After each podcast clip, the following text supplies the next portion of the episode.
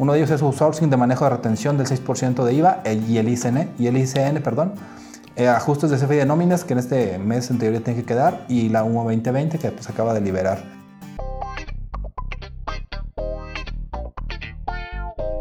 Hola, soy Roberto Valdés y esto es Contador 4.0, un podcast para contadores, administradores y empresarios con temas contables, fiscales y empresariales. Bienvenidos todos, comenzamos. Este episodio es patrocinado por Bobicom, distribuidor máster de los sistemas CompaKey, cuya visión es ayudar a las empresas a implementar herramientas digitales para facilitar el administrar su negocio y el cumplimiento de obligaciones fiscales. Para contactarlos, por favor, marca los teléfonos 844-488-3930 o 33. 844-488-3930 o 33. Al correo electrónico también puedes contactarlos con contacto arroba bobicon.net y al WhatsApp 844-103-5595. Retenciones de outsourcing, eh, seguramente eh, se han dado cuenta en que en los últimos días, eh, pues bueno, aparte que ya la mayoría de de las empresas están 100% conectadas, ¿verdad? Y pues bueno, para algunos no fue sorpresa, para otros puede ser que sí, porque no se, no se habían enterado de esta nueva retención. Y pues la verdad es que aún y cuando hemos comentado, bueno, lo comentamos en las pláticas de reformas que tuvimos en, el, en, diciembre. en diciembre, el año pasado, eh, lo comentamos prácticamente eh, también en la sesión pasada, pero eh, creo que conforme pasan los días hay más información y o más dudas, ¿verdad? Entonces creo que ese tema es importante retomarlo porque sigue habiendo mucha confusión, muchas dudas.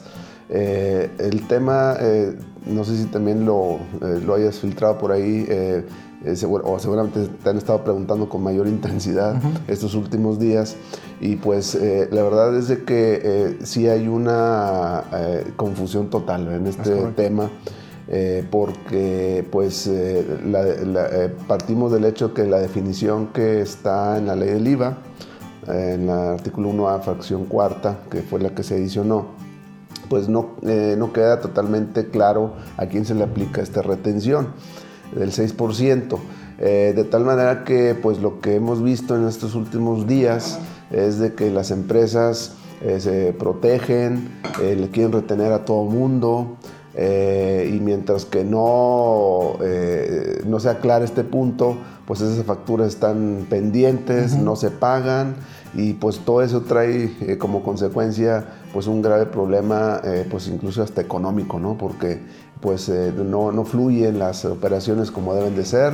Eh, no te pago si no me haces, si no me das la factura con esas características, si no me, te pago, pues después eh, se interrumpe todo el, el, esquema de flujo efectivo de las empresas, ¿no? Entonces realmente está causando pues mucha confusión, inclusive pues esto es a nivel nacional. yo soy síndico del contribuyente por parte de Canaco.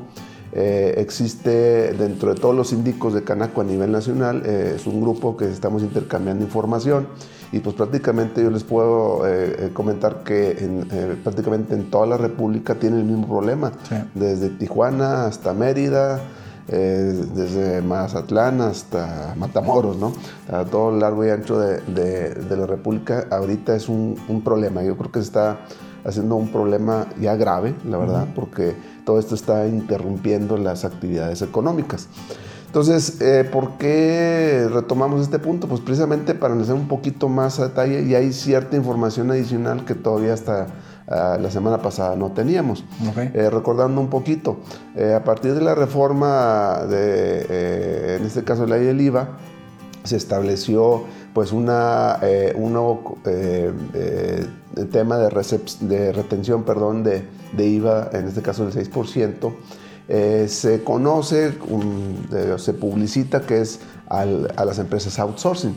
El detalle es de que de la redacción que viene ahí en el artículo 1 de fracción cuarta, eh, pues eh, vemos que se amplía el concepto de subcontratación que teníamos o que conocíamos hasta el año pasado, sobre todo basado en la, en la parte de la ley federal de trabajo se introdujeron prácticamente eh, dos, dos, temas adicionales a lo que se conocemos como, subcontratación.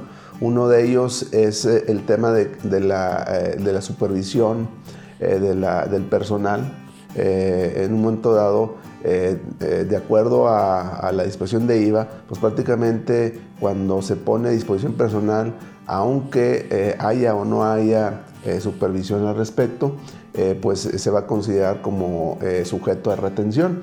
Y el otro punto que también se, se amplía al concepto de subcontratación es de que puede ser que el personal esté en las instalaciones de la empresa o fuera de ellas, aunque no sean sus instalaciones. Entonces esos puntos eh, nos da lugar o ha dado lugar a esta confusión, es decir, oye, entonces ya no solamente estamos hablando de lo que conocemos como empresas outsourcing, sino que pues prácticamente eh, aparentemente lo están empleando a todos los servicios. Si hacemos un recorrido de servicios, pues ahí hay eh, servicios de, de mantenimiento, eh, servicios de fletes, servicios eh, inclusive hasta de contabilidad, eh, de auditoría de sistemas, de construcción, etc. Entonces, pues, prácticamente todos los servicios. Y aquí, bueno, es precisamente parte de lo que hemos estado analizando. Y, y, desde cuando lo vimos con motivo de las reformas y, lo que comentamos la, la, la semana pasada, el punto medular aquí, y sí es importante que lo subrayemos, es de que eh, el concepto básico que va a interesar para efectos de si lleva o no lleva retención es definir si se pone a disposición del usuario el personal, es decir, que esté a disposición. Eh, es aparentemente muy sencillo, pero no, es, no lo es tanto. Entonces, ¿qué necesitamos hacer? pues lo, lo, que necesitamos hacer es ver cada caso en particular, no podemos generalizar, ¿verdad? Eh, no, no, no, podemos dar una receta. Eh, tenemos que analizar eh, caso por caso. Yo lo que estoy sugiriendo, y de hecho lo hemos estado haciendo en estos días, es analizar contrato por contrato. Si no existe contrato, pues a lo mejor establecer un contrato para donde se pueda verificar si existe o no esta disposición de personas, es decir, te pongo personal a disposición de la, de la persona, del usuario. Eh, y o el, inclusive hasta la redacción de cómo está la, la, factura dentro del concepto. Hay que recordar que independientemente de la clave del producto, en el, en el espacio del concepto, pues eh, está abierto, no se puede eh, este, manipular o ajustar. ¿no? Entonces, y, y, un tema que surgió en este, estos últimos días es que debido a esta eh, eh, pues, esta diversidad de criterios, pues eh, hay una pequeña luz, vamos a llamarle de esa manera, dado que ya el SAT está ahora sí conectado al 100%, pues hay un canal que se llama el chat, el chat con el SAT. Y por ahí se hizo precisamente esa pregunta, alguien hizo esa pregunta. Y bueno, la respuesta que se dio al respecto es de que eh, sí puntualiza que debe poner a disposición, o sea, el punto que se está, la respuesta que se está dando en ese chat es de que eh, eh, precisamente lo que tiene que ver, lo que tenemos que observar es de que si hay esa, si se pone a disposición el personal. Creo que esa es la, o sea, confirma lo que hemos estado comentando. Eh, sin embargo, eh, pues eh, aquí el, detalle es de que esta respuesta, en teoría, pues nos aclara el panorama porque quiere decir que no todas las empresas de servicio entrarían, sino solamente aquellas donde se ponga personal a disposición del usuario. sin embargo, bueno, una crítica es de que pues, finalmente es un chat que no, no, es, no tiene peso legal y que por lo tanto pues persiste la, posibilidad de que la autoridad eh, pueda pensar de manera diferente. Correcto. Entonces, eh, sí es muy importante, queremos recalcar que, eh, primero que todo esto que estamos comentando y específicamente este punto, bueno, podemos tomar una, no es una receta, o sea, no, en todos los casos se va a hacer así. Sí es importante analizar caso por caso, checar los contratos desde el principio hasta el final, checar los conceptos que están facturando. Me he encontrado, les doy algunos ejemplos, eh, aún y cuando a lo mejor no existe contrato, existe mejor orden de compra y la redacción de la, del concepto y en los conceptos a veces sí dice, oye, te voy a cobrar eh, tantos vigilantes que van a estar de tal hora a tal hora y van a estar, etc. Entonces ya, ya me está eh, dando a entender que está poniendo a disposición personal. Correcto. Entonces, eso es lo que hay que cuidar y analizar para efectos de determinar si lleva o no lleva retención del, del 6%. Eh, eso por un lado. Eh, eh, también habíamos comentado la semana pasada de que aquellas facturas, aquellos FDI que se hayan expedido hasta el 31 de diciembre de 2019 y que no se hayan pagado, cuál era el, procedimiento para efectos de retención si se pagaban en este, en este año. Entonces lo comentamos, hay un artículo transitorio que establece que si, el pago se realiza dentro de los 10 días siguientes a la entrada en vigor, entró en vigor el día primero, 10 días sería el 11, sería el sábado en este caso, este próximo sábado. Si eh, la factura se paga eh, a más tardar eh, este sábado siguiente, ya no llevaría retención. caso contrario, si se paga después del día 11 de enero, pues ya ocuparía la retención y ahí entra pues otro tema. Oye, ¿qué pasa? Yo tengo ese caso, emití una factura en diciembre del 2019, no la pagué en este transcurso del día 1 al día 11 y pues ya la voy a pagar el lunes. ¿Qué va a pasar con los, con los FDIs? Eh, que, eh, que, emití, lo tengo que cancelar, no lo tengo que cancelar, lo puedo corregir, em, lo cancelo y emito uno eh, con característica 04 CFI relacionado sustituyendo el anterior, o qué. O sea, ahí ese es otro tema importante. Y, precisamente hace un par de días, también a través de una, una consulta, a través del chat, eh, pues se, estableció o se respondió por parte del SAT el procedimiento en esos casos. Que si me preguntas eh, qué es lo, que respondió el, SAT, no estoy muy de acuerdo, pero así lo señaló.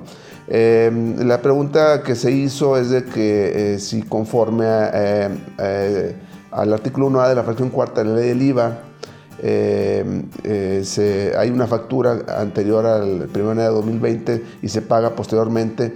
La pregunta es, oye, ¿cómo debo reflejar la retención del CFDI? Porque le está pagando, pues ya después. Y la respuesta del SAT fue la siguiente, el pago se realiza con la retención aplicada. Es decir, el monto de la contraprestación menos la retención correspondiente. Para esto se va a emitir el CFDI de pagos, el REP, y posteriormente deben emitir un CFDI de retenciones e información de pagos en el que se va a reflejar la retención efectuada del 6%. Entonces, esa es la respuesta del SAT. O sea, eh, traducido, traducción, quiere decir, se emite, la factura en diciembre, se paga el lunes, eh, vamos a pensar eh, pues la retención obviamente yo tengo que pagar ya menos la O sea, la factura que tengo no tiene la retención. Sin embargo, yo la tengo que hacer, le tengo que, pagar menos al proveedor. Es decir, voy a, sacar el cheque o la transferencia por una cantidad menor. O sea, yo, así que como a lo chino, me voy a, ajustar eh, la, factura y te voy a pagar menos porque te voy a retener el importe del IVA. Entonces, en ese momento eh, emito, acuérdense que eh, se, se, debe emitir un REP que también otro tema, pues que se, lo podemos emitir a más tarde el día 10 del mes siguiente, pero eh, vamos a, suponer que yo, eh, eh, una vez que haga el pago, emito este REP y el REP pues, va a venir por la cantidad que se pagó, o sea, una cantidad menor, o sea, nos va a cuadrar el, lo que pagué con el, con, el, con el pago, pero no nos va a cuadrar con la factura. Entonces, para eso dice, vas a emitir otro, un CFI de, que si mal no recuerdo es tipo R, ¿no? De retenciones y pagos que eh, va, eh, va, a reflejar la retención. O sea, eh, si nosotros juntamos la factura, el REP y ese CFDI de, de retenciones, pues ya no, así a nivel de sistema del SAT les va a cuadrar porque el pago fue menor que, que la factura. Entonces lo vamos a, amparar con un CFDI de retenciones. Pues bueno, aquí empiezan pues, los problemas, ¿no? Pues primero es una interpretación, es un, no es oficial, es una respuesta.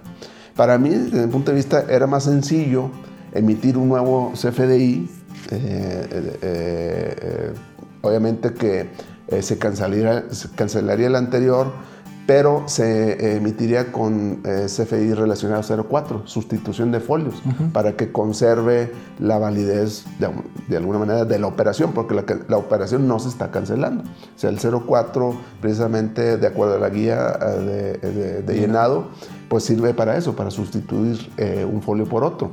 Y de esa manera, pues en el nuevo folio, pues ya puedo hacer los ajustes necesarios y hacer la retención eh, en su caso y hacer el pago, etcétera. ¿no? Entonces, sin embargo, pues eh, como vemos, eh, la respuesta de la autoridad fue diferente, se me hace que pues va a ser un poco más complicado. Un, tú me lo confirmarás. Sí. Normalmente, de manera general, los sistemas de facturación eh, pues eh, eh, traen dentro de su menú pues, lo, lo más usual, lo que más se utiliza. El CFI de retenciones no viene, no viene normalmente. y tampoco, otro tema, en la página del SAT se puede emitir un CFDI de retenciones de manera gratuita. No. No existe esa posibilidad. Entonces, eso hace que el contribuyente dificulta el, el, accionar de acuerdo a la respuesta que está dando el SAT. Entonces, eh, sin embargo, pues bueno, aquí hay que, hay que ver si lo hacen oficial, si cambian de parecer. En vía de mientras, pues sí hay que considerar o tomar nota de lo que está pensando la autoridad que se debe estar eh, eh, reuniendo en, esos casos. Se me hace realmente un poco complicado. no sé, tú que estás en la parte de los sistemas, este, si por ahí ya te lo habían cuestionado o o, realmente qué es lo que, eh, eh, qué, procedimiento están siguiendo. ¿no? Sí, bueno, ahí básicamente el tema de, lo que se está sugiriendo por parte de nosotros conta es lo que usted comenta de forma de su solución. Es simplemente negocia con tu cliente si él permite que cancelemos la factura y que le emitamos otra con, con, el apartado de sustitución donde para efectos contables reemplazas una factura por otra. Por otra, exacto. Es, es, real que incluso aunque el SAT diga esto, yo puedo hacer eso. Eso siempre lo he podido hacer. Sí, está en la guía. Está en la guía. Simplemente es, pues me voy sobre la guía y hago mi chamba. Eh, es facilitaría el tema de tener un comprobante que ampare la operación al 100% porque me pagan el 100 y yo, pago, y yo hago como, como dice la ley actualmente. Eh, entonces, para mí es eso, es la solución ideal, como quien dice. Eh, hay que entender que la retención, la única forma de que yo tengo para emitirla a través de los sistemas de compa, que son los que yo represento, es a través de un sistema que se llama bancos, que, que no todos tienen en sus empresas. El sistema de bancos está pensado en la emisión de retenciones, por ejemplo, por eh, pagos extranjeros, por pago de dividendos, eh, es decir, venta de acciones. Venta de acciones. Hay hasta 25 opciones para, para emitir esas retenciones. Yo no sé si existe un concepto que se pueda adecuar a eso que dice la autoridad. No sé cuál sería, porque hay 25 complementos yo no, no, he visto nunca ese, a pesar de que ellos dicen. retención de IVA. ¿Por qué concepto? ¿Por qué concepto? tendría que ser, no es dividendos, no es extranjeros, no es compra de acciones, ¿cuál es? Son 25. Yo no he visto ninguno que diga impuestos, no sé. Algo. ese es otro punto también. De entrada, lo que ves que la respuesta tal vez fue como que la fácil, sin embargo no es la óptima. Sí. Entonces, eh, sí me suena muy que es muy saludable, sería lo mejor hacer la cancelación y la emisión de uno nuevo. Eh, en, el, caso de, no sé si se recuerda cuando, cuando pasó, el, tema de los IVAs, donde cambió el IVA del 15 al 16, lo que pasaba es que se emitía una nota de, una nota de cargo adicional al cliente. Para cobrarle, para cobrarle el, el por ciento. Y acá me suena al revés, en lugar de que sea una retención, puede ser una nota de crédito con algún concepto específico que el SAT autorice para que abone, en este caso, la ah, factura al final. Y al final de cuentas es como que sí, no te lo voy a pagar porque tú me lo retuviste. Pero un concepto que tú me digas. Yo te metí el catálogo del SAT a buscar alguno que pueda adecuarse y la realidad es que tampoco hay uno que diga eso que ellos hicieron, ¿verdad? Como de retención o de IVA, impuesto retenido o IVA pagado. No existe como tal en el catálogo de productos y servicios del SAT. Sin embargo, tal vez se puede usar el comodín de siempre, servicios de facturación, que es el, que se usa para, para, hacer cancelaciones y cosas por el estilo. Entonces, me suena que si, si se interpretó mal ahí la, el, mensaje y tal vez no era una retención, era una nota de, crédito que sería a favor, de, en este caso, de la persona que, bueno, a favor de la factura que se va a pagar para que no se pague toda. Simplemente tendrías los dos comprobantes, tendrías la factura que se salda más esa nota de crédito que sale en el total de la factura.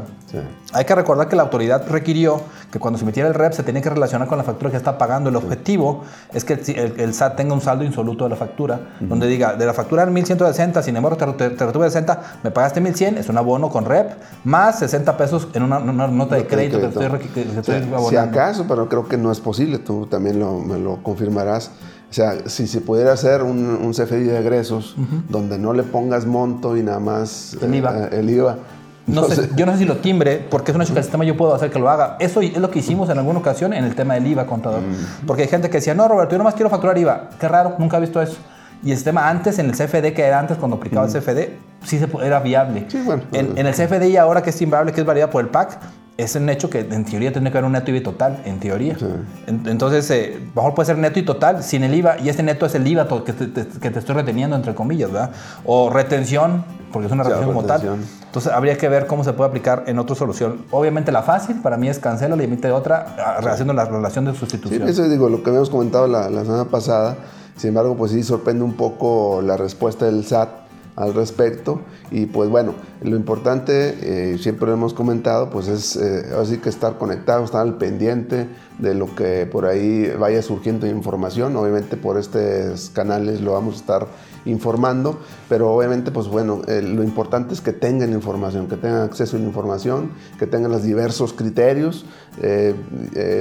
Digo, yo siempre he dicho y nadie tiene la verdad absoluta, pero mientras más información tengamos, creo que vamos a tener más elementos para tomar una decisión. Entonces, entre ellos, pues, este tema. Y lo que sí super urge, pero super urge, que la autoridad aclare este punto, porque estamos todavía en el tema de que si todos los servicios llevan retención, todo el mundo quiere hacer retención, eh, no te pago, etc. Entonces, esto es un grave problema que está ocasionando, simplemente una redacción de una ley y, todo eso está generando pues un, caos Me suena mucho, sé si recuerda también, creo que fue en 2012 cuando, cuando Hacienda empezó a pedir el tema de algo semejante a lo del REP que era antes, que era como que por cada factura que se emita, mm. emíteme un, un, complemento adicional, un, comprobante, un, CFDI, de ingresos.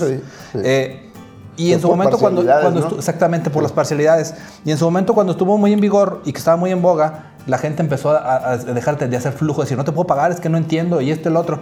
Y lo que hizo Hacienda fue que lo postergó en, en, la primera instancia. ¿Qué pasó? Que dijo, es que me estoy enojar aquí yo solo. Es decir, no, me no, hay flujo de efectivo, no hay, no hay pago de impuestos, porque nadie paga a nadie, porque no hay claridad de cómo se tiene que hacer. Y literalmente lo paró.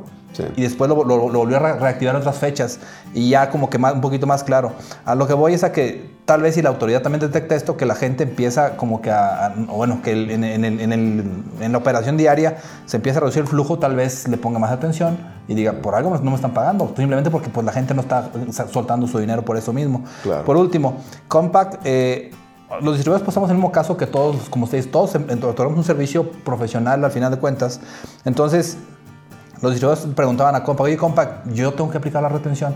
Y Compact decía, mira, eh, desde la exposición de motivos por los cuales se generó la retención, en teoría no, porque en el punto 9 de la de motivos decía que era para los contribuyentes contratantes de los servicios de subcontratación laboral, es decir, ahí sí aclaraba muy fehacientemente que era subcontratación laboral y la realidad es que yo cuando doy un servicio es un servicio profesional. Y otro punto adicional, eso lo, lo estamos descubriendo recién, es de que eh, salió dentro de la miscelánea, hay una, hay una regla eh, que señala que en el caso de la frontera, pues no es el 6, es el 3. El 3, Y el título que viene ahí es retención respecto a su contratación. Es muy claro. muy claro, o sea, en el, en el encabezado de esa regla, que lo malo del asunto es de que, pues, para entonces no es una regla relacionada con eso, es una regla relacionada con la frontera, ¿no? Ya. Pero eh, pero también es cierto de que es un, o sea, dentro de la regla, no está en el, en el, en, el contenido de la regla, sino como un encabezado. Es correcto. Un encabezado. Y ese encabezado, pues en teoría no, tampoco tiene eh, validez alguna, ¿no? Entonces, eh, creo que esa, esa, parte nos puede dar un poquito de luz. O sea, ya comentamos lo del chat del, del, del SAT aparentemente va por ese punto. Eh, la regla miscelánea que habla del 3% también habla de subcontratación del personal. Entonces, pareciera ser, entonces, pero ese pareciera ser, este, pues hay que quitarle la, palabra pareciera, ¿no? Porque clarificar. mientras que eso no sucede, eh, pues eh, hay un caos nacional prácticamente. Digo, vamos a, ver, vamos a ver si la autoridad mismo por el tema de los flujos, a ver si se ponen las pilas y ya lo aclara. Ojalá. Aprovechando entonces, como dice el contador, eh, el chiste es que tener la información día a día, nosotros estamos tratando de hacer esta misión de criterio fiscal digital cada semana, entonces los invitamos a que cada semana nos sigan y lógicamente pues estén eh, preguntando, opinando en lo que se requiera. También vamos a compartir los teléfonos aquí de nosotros para lo que se ofrezca con todo si puede Claro que sí, por, eh, por ahí me pueden mandar algún mensaje por WhatsApp 844-419-2382. correo electrónico jayax.com.mx en el Facebook como Jorge Ajax y en el Twitter como arroba taxman-saltillo. Perfecto. En el caso mío, Roberto Valdés, me, me encuentran en Facebook como Jesús Roberto Valdés Padilla. En el, caso del correo eh, es el de la oficina, es contacto arroba bobicom.net. El teléfono es 454-7797. Las líneas eh, anteriores de 488 están, están fallando, entonces les pedimos que marquen este nuevo. Eh, y el WhatsApp personal es 844-162-3159. Les invitamos a que ustedes consideren que esta información que estamos viendo el día de hoy es de utilidad para alguien más, por favor se la compartan también. Bueno, con todo si gusta, ¿podemos cambiar de tema? Sí, bueno, que viene siendo también Ah, de outsourcing, pero el. ICN, ¿verdad? Ese es ahora sí un poquito, bueno, si nos ven de, de otro lado diferente a Coahuila, este, pues es un tema relacionado con el estado de Coahuila. Es correcto. Porque precisamente también eh, relacionado con las empresas outsourcing, eh, eh, pues hay un tema que afecta este tipo de servicio. Ahí no es tanto el problema de que si todos los servicios llevan retención de ICN, ahí sí es muy específico que se aplica únicamente por el servicio de subcontratación de personal, de acuerdo a la ley estatal, ley de Hacienda del Estado de Coahuila. Aquí el detalle es el siguiente. Eh, eh, esto ya eh, está en vigor a partir de- del 1 de enero del eh, 2020. Eh, todos los pagos que se hagan por subcontratación deberá efectuarse la retención del ICN, que sería el 2%. Eh, y bueno, aquí entran varios detalles. Uno de ellos, oye, igual como comentamos hace rato, ¿qué va a pasar con aquellas facturas del 2019? y que están pagando ahorita en el 2020 respecto a la retención del ICN. ¿Lleva o no lleva retención? Pues no hay un artículo transitorio ahí, ni siquiera existe, ni siquiera nos dieron 10 días o lo que sea, Sí. sino simplemente cualquier pago que se haga de una factura de su contratación de personal de fecha 2019 que se paga ahorita en 2020, pues en teoría ya opera la retención. Y ahí está todavía más grave, ¿no? Porque bueno, ¿qué hago? Este, eh, eh, hago un, un complemento. eh, y la- mi sugerencia pues sería a lo mejor igual, ¿no? Hacer una sustitución De de, facturas, CFDI 04, eh, sustitución de folios para que tenga la retención. Eh, creo, ahí sí tú también me lo confirmarás, es eh, dentro del formato eh, yo puedo adicionar retenciones adicionales, ¿no? Aparte de las eh, federales, pues en este caso seguro existe un espacio para hacer la retención del ICN, ¿no? ¿Es correcto? Se puede configurar. Se puede configurar. Eh, entonces, ese es un detalle. No se, no se tiene establecido qué va a pasar con aquellas facturas del 2019. Eh, por otro lado, también, oye, ¿cómo voy a realizar la retención o sobre qué monto? Voy a poner un ejemplo. Eh, ustedes saben que para efectos del ICN hay conceptos grabados y conceptos exentos. De manera general, prácticamente todos los salarios, sueldos están grabados. Hay algunas prestaciones que están exentas. Voy a poner en caso particular las cuotas de seguridad social e Infonavit. Esas cuotas no forman parte de la base del ICN. Sin embargo, el, el outsourcing, el prestador de servicio, cuando cobra sus servicios, pues incluye el sueldo, incluye lo que se pagó de Seguro Social, lo que se pagó de ICN, eh, perdón, de, de Infonavit, y le da la factura masiva, ¿sí? Entonces, la pregunta sería, oye, ¿cómo te voy a hacer la retención? Si, o sea, yo veo la factura y lo único que veo es el servicio de contratación de personal, voy a hablar una cantidad, 100 mil pesos. Eh, yo no sé de esos 100 mil pesos cuánto es de sueldo. Bueno, probablemente sí lo sepa, pero en la factura no viene desglosado. Es correcto. Entonces aquí el problema sería, oye, ¿sobre qué hago la retención del ICN? De- esto no es novedades, así ya está establecido en, eh, en- en la ley de Hacienda. La ley de Hacienda en ese aspecto señala que para efectos de hacer la retención, eh, eh, el usuario deberá obtener la información del prestador de servicios. El prestador de servicios le va a tener que informar, ¿sabes qué? De esos 100 mil pesos, 80 mil pesos son de sueldos y 20 mil pesos son de prestaciones exentas. Vamos a presentarlo de esa manera.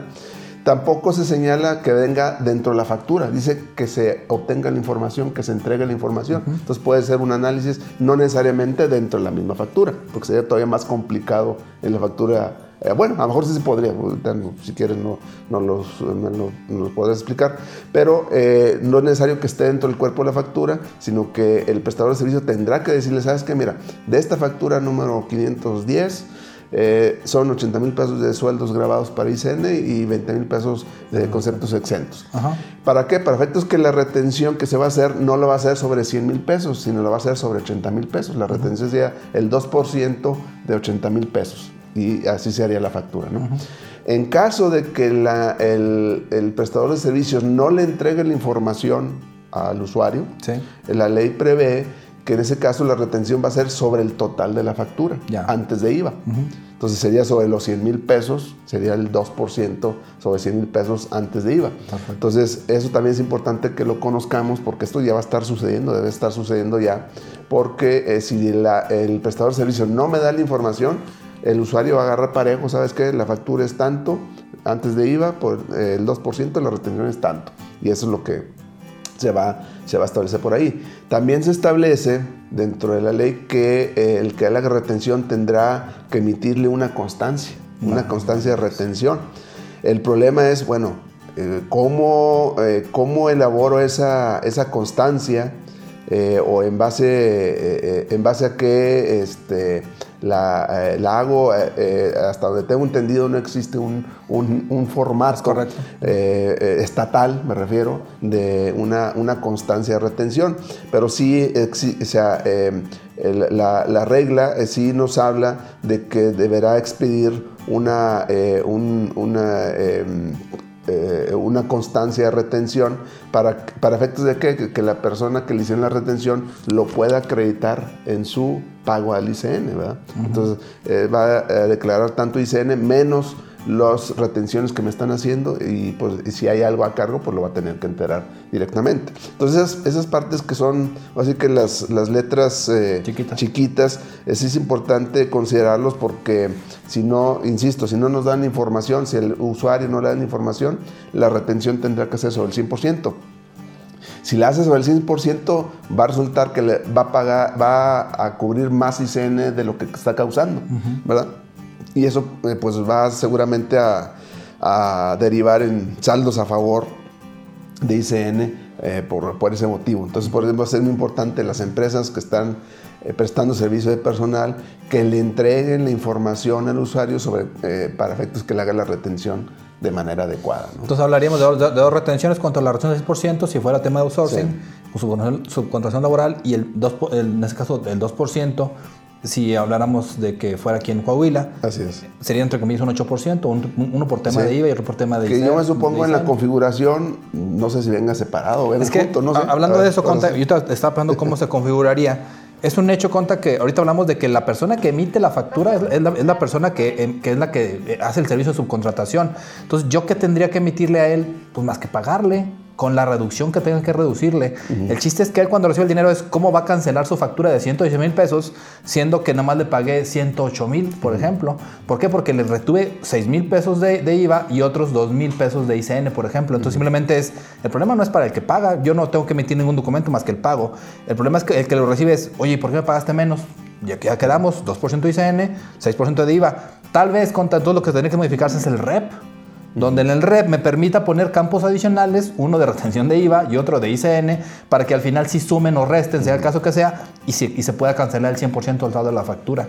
Entonces, eh, por ahí va, me, suena el, tema, pero la realidad, contra, según lo que estamos viendo ahorita, es que pues, los, legisladores legislan, pero pues sin saberlo todo el tema técnico. Y, y, fíjate, aquí ni siquiera, bueno, en este caso, como eso no es nuevo, o sea, lo nuevo fue déjeme digo un poco de antecedente. en la ley eh, de Hacienda eh, eh, siempre había hablado de la retención, pero había una opción de no retención. Siempre y, pues todo el mundo se veía por ahí. Sin pues, no, entonces quiten la opción y dejan lo anterior. Entonces lo anterior ya venía de hace rato, pero como nadie lo había aplicado, pues apenas lo estamos empezando y aparte de, que ¿no? había una aplicación en CFDI, es decir, la aplicación tal vez era en dineros, en, documentos, incluso imprimibles, tal vez alguna constancia en papel que tal vez algún día se existió, se pudo generar. Sin embargo, hoy que todo está en temas digitales, es como que dime digitalmente hablando cómo voy a aplicar ese, ese movimiento. Fíjate, y hay otros problemas, ahorita viendo el tema es, bueno, ya comentamos, hoy la constancia, dice, en todo caso el retenedor deberá entregar al prestador la constancia de retención en las formas autorizadas. Que no existen, ¿no? No existen. O sea, no, no Y no hay un XML que las ampare. O sea, ¿cómo está? para empezar, oye, ¿cuándo me la vas a dar? ¿En qué momento? Oye, imagínate que eh, efectivamente me dijo cuánto iba a retener y retengo. Yo, el que le retuve lo tengo que pagar, lo tengo que enterar. Pero yo no estoy dado de alta en el ICN. Yo pues no, tengo trabajadores. No es parte de tu obligación. Entonces, o sea, voy a tener que hacer el trámite de, Altas actividades. de, alta de, actividad en el Estado para poder enterar la retención. Porque no me puedo quedar con la retención. Obvio, ¿no? Lo tengo que pagar, obviamente. ¿verdad? Entonces me va a meter en otro problema al usuario de que, oye, No, pues yo nunca... Y por eso no eh, tengo como colaboradores. Bueno, pues sí, pues yo, no, yo me, yo me preocupo por el ICN y vamos a ver que pues bajo esa circunstancia va a tener que este, darse de alta eh, como retenedor para poder eh, enterar el impuesto. Entonces Correcto. nos mete en, en, pues ahora sí que en, en muchos problemas, ¿verdad? Pero bueno, Yo siento que tendría que irlo aclarando con el paso del tiempo. Esperemos que así sea con pues todo. ojalá, ojalá. Porque si no, cuando en- el Inter, ¿cómo le hacemos? Aquí algo parecido. Ahorita le estamos dando mucha difusión a lo de la retención del 6%. Pero en el caso de Coahuila, pues esto ya también puede ser un problema, ¿verdad? Porque pues ya tiene que estar pasando ahorita el, eh, el- este detalle de la, eh, de la retención del ICN eh, y que pues en un momento dado, eh, eh, ¿qué es lo que le va a interesar a- a- al Estado? Recaudar ese, ese dinero. Y si no nos ponemos las pilas con esto, pues va a venir sobre mí, oye, ¿pagaste de facturas de outsourcing? Sí. Ah, bueno, oye, la retención, échale. No, pues no se la hice porque no, no viene la factura. Bueno, pues sorry. Y- Este, Es correcto. Como para tú como solidario, entre comillas, Sí, ¿no? entonces sí es importante que eh, este, consideremos estos, estos detalles. ¿no? Que habría que ver también el tema de la fiscalización, es decir, cómo podría la autoridad en ese sentido fiscalizar a esos y lo que aparte la entidad estatal tuviera esa información adicional para decir, ah, estos pagaron outsourcing. O sea, me suena todavía que está algo, algo difuso la información como para poder hacerlo para efe- efectos de fiscalización. Sí. Siento que es perfeccionable y que todavía falta un rato para que lo hagan. Entonces, Sí, eh, sí, sí, va a ser ahí un, un tema. Bueno, eh, ahora sí, bueno, un par de temas rápidos. Nada más el, el tema de, mm, este, déjame te digo, eh, de la CFDI nómina. Eh, aquí nada más comentarles que hay una regla miscelánea, que es la regla 2757, 2.757 eh, de, de miscelánea, que eh, pues eh, establece que el plazo para la corrección del CFE de nómina se extiende al 29 de febrero del 2020, siempre y cuando se cancelen los comprobantes que lo sustituyen. Eh, en este caso, el CFE de nómina eh, que se emita, de acuerdo a esta facilidad, eh, se va a considerar emitido en el, ejercicio 2019, siempre y cuando en la fecha de pago se le ponga obviamente la fecha correspondiente al 2019. Eh, entonces, aquí lo importante es tomar nota que tenemos hasta el 29 de febrero para hacer las correcciones correspondientes a los CFDI nómina emitidos en el 2019. Eh, tendrán que eh, cancelarse y emitirse eh, nuevos con estas características. Entonces, pues no sé si tengas ahí algún Sí. comentario, si te han estado ahí cuestionando ese punto. Sí, bueno, dos, dos, dos temas. Compact tenía pensado liberar la versión de, de- que hace este cambio el 8 de enero del- de, de este año. Sin embargo, no la liberó porque para que puedan timbrar esos, esos comprobantes, el SAT tiene que validar a cada uno de los packs. Es decir, pack por pack tiene que ir yendo y decir, a ver, check, check, check, ya pasaste tu- tus reglas, puedes timbrarlos. Compact es el pack número uno a nivel nacional. A pesar de eso, todavía Hacienda no lo valida. Entonces, si no la ha hecho con Compact, no sé qué vaya a pasar con todos los demás que son mm, tipo que consecutivos. Eh, dice Compact, no tengo una fecha. El SAT tiene que liberarme para yo poder hacerlo. Tengo aquí un comunicado que nos pasó a nosotros como distribuidores. Ok.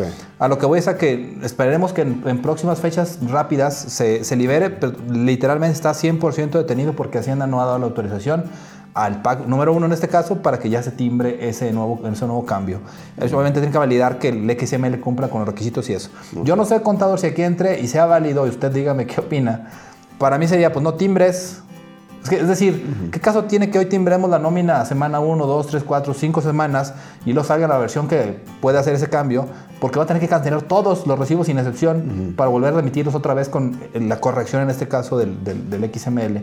Entonces, no sé qué opina usted. Aunque bueno, ahí, eh, a ver, ahí a lo mejor eh, eh, hay un tema que se traslapa porque eh, probablemente eh, el comentario son los FDI de nómina de 2020 Sí. y estas reglas son para los del 2019. También. Válgame. Sí, porque eso es para 2019. No sé si te acuerdas eh, cuando... eh, Sí, lo platicamos en, en noviembre, yo creo. Sí, eh, eh, el CB, o sea, si yo me equivoqué en el recibo de nómina de, año. de- de julio del año pasado, me están dando oportunidad, y como tengo hasta el 31 de diciembre para Ya. hacerlo, me están ampliando para el 29 de Ah, febrero. Perdón, perdón, sí, sí, sí. Para el 29 de febrero, de hacer la corrección de los FI de nómina del 2019. Ya, ya. Ok, ¿verdad? perfecto. Eh, con estas características. Que lo iba causado. Eh, Perdón, el recausado. el- sí, el IPSE, bueno, lo que haya que modificar, Sí. porque se en teoría los contribuyentes van a tener que entrar al visor y ver si, bueno, cada quien, voy a ver si cuadran con mis percepciones y demás. correcto. Oye, está mal, fíjate que me lo pusiste como grabado y es exento o viceversa. Pues se pueden hacer las correcciones hasta el 29 de febrero y me van a respetar la fecha 2019 siempre y cuando eh, la- le ponga La fecha fecha, este, con fecha 2019, aunque lo esté timbrando ahorita, Ya. cancelando Ok, la anterior. Y lo que comenta son los cambios del 2020, 2020, ¿verdad? es Que, correcto. eh, En 2020 ya ven- comentamos en su momento los cambios en materia de subsidios sobre todo, que pues es lo que precisamente que dices, oye, sabes que no, mm, no, los PAC no todavía, no tienen la manera De, de timbrarlo. de timbrarlo. ¿no? Bueno, aprovechando, los últimos cambios que vimos en aquella fecha de contador, creo, creo que fue octubre o noviembre, esos dijimos que la versión ya los traía. Es decir, si ustedes por alguna situación están haciendo correcciones, entender que cuando retimbren todo con estas versiones últimas, por ejemplo, ahorita está la 12.2 liberada, es la que, es la que está vigente, esa versión haría todo lo que se requiere. La versión que va a ser lo nuevo es la versión 12 12.3.0, que es la, la última versión. Esa todavía no sale y haría lo, el tema del 2020. Entonces, nada más como que aclarando la situación esa con todo. Ok, y bueno, finalmente que hoy se publicó la UMA, eh, es- eh, Unidad de Medida de Actualización que sustituyó al, a- al- a- al Salario salario, mínimo. mínimo, está quedando en 86.88, un incremento de 2.8%, y, y esto pues prácticamente también para que eh, podamos modificar la configuración de nuestros sistemas. ¿no? correcto.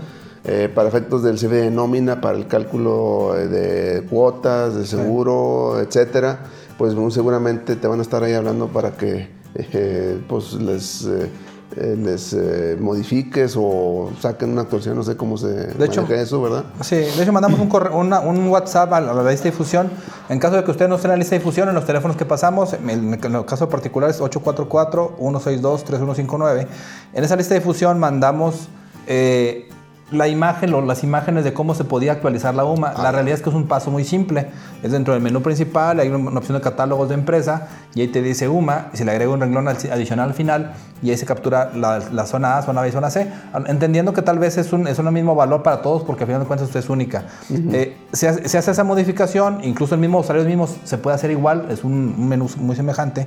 Eh, eh, aquí lo nomás lo importante y era una aclaración que les hacía yo a mis clientes es que cuando tú le das enter, el sistema te crea un renglón adicional en blanco.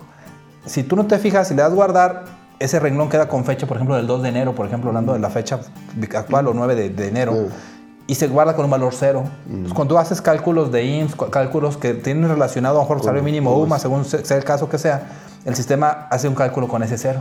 Entonces, nada más es importante que cuando hagan la actualización se aseguren que no quede un renglón en blanco con ceros. Mm. Ahora, no sé cómo afecta el tema que este UMA, aunque se publique hoy, entre en vigor el 1 de febrero. Entonces, eh, En, en la tablita yo le puedo poner fecha de inicio de Ah, aplicación, ok. le pongo 2 de febrero y el sistema a partir de esa fecha empieza a usarlo. Ok. Sí. Entonces también comentarlo porque pues ser importante que hagan los ajustes necesarios, pues ya prácticamente para este, la, la nómina, primera nómina de febrero. ¿no? Es correcto, es correcto y ya está incluido todo esto. Bueno, pues creo que sería todo, don Roberto. Me gustaría invitarte a escribir una reseña sobre Contador 4.0. Esto es para que más personas puedan descubrir este podcast. También te pido me sigas en redes sociales como Jesús Roberto Valdés Padilla, en mi Instagram como Bobicom o Roberto Valdés. Y que pues, obviamente nos apoyes si nos des un, un me gusta. Gracias por escucharnos y nos vemos la próxima. Saludos.